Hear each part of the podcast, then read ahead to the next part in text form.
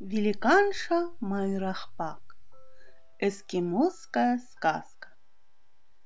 Так, говорят, было. Пошли однажды пять девочек в тундру. Увидела их великанша Майрахпак. Догнала, посадила в камлейку.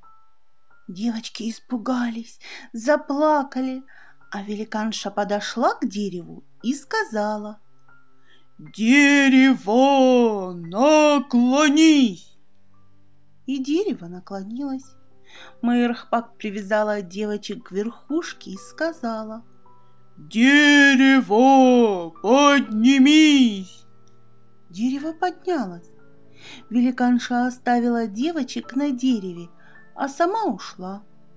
В это время мимо проходил медведь, и девочки попросили его Медведь хороший, отвяжи нас. Нет, не отвяжу. Когда мы, медведи, еду ищем, ваши охотники стараются нас убить. И ушел медведь. Плохой ты, сказали девочки. Пролетал мимо ворон. Девочки его попросили. Ворон, миленький, отвяжи нас. Карр, карр, нет, не отвяжу.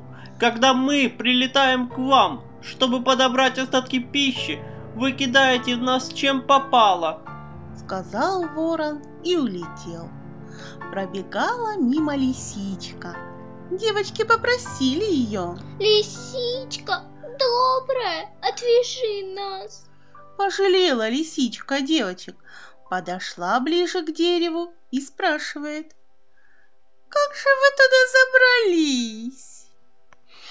Великанша нас привязала, велела дереву наклониться, а потом снова подняться. Дерево, наклонись, сказала лисичка. Дерево наклонилось.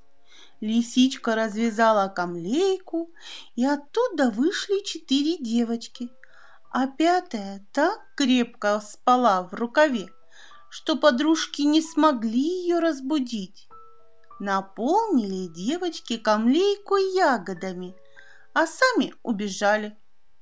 Тем временем Майрахпак возвращалась и точила на ходу свой большой нож. Она подошла к дереву и сказала «Дерево, наклонись!»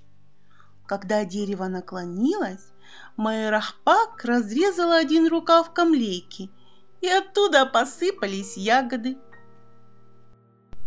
«О, глазки, глазки!» — обрадовалась великанша. Разрезала она второй рукав и поранила девочке мизинец. Девочка вывалилась из камлейки, испугалась и заплакала. Только не убивай меня! Я буду работать у тебя! Буду зажигать тебе жирники!» «Ну, если так, ладно!»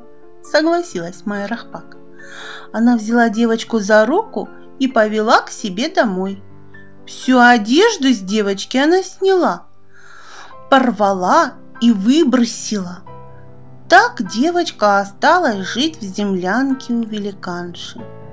Однажды она попросила. «Бабушка, отпусти меня погулять!» «Что же ты наденешь? Ведь у тебя нет ни торбасов, ни кухлянки!» «Я надену твои торбаса и кухлянку!» Выпустила моя Рахпак девочку на улицу и привязала ее к столбу яранги чтобы та не убежала. Девочка посмотрела на видневшегося вдали песчаную косу, увидела там двоих мужчин и запела. Там вдали я вижу двоих мужчин, они идут сюда, один идет с копьем, другой так с луком.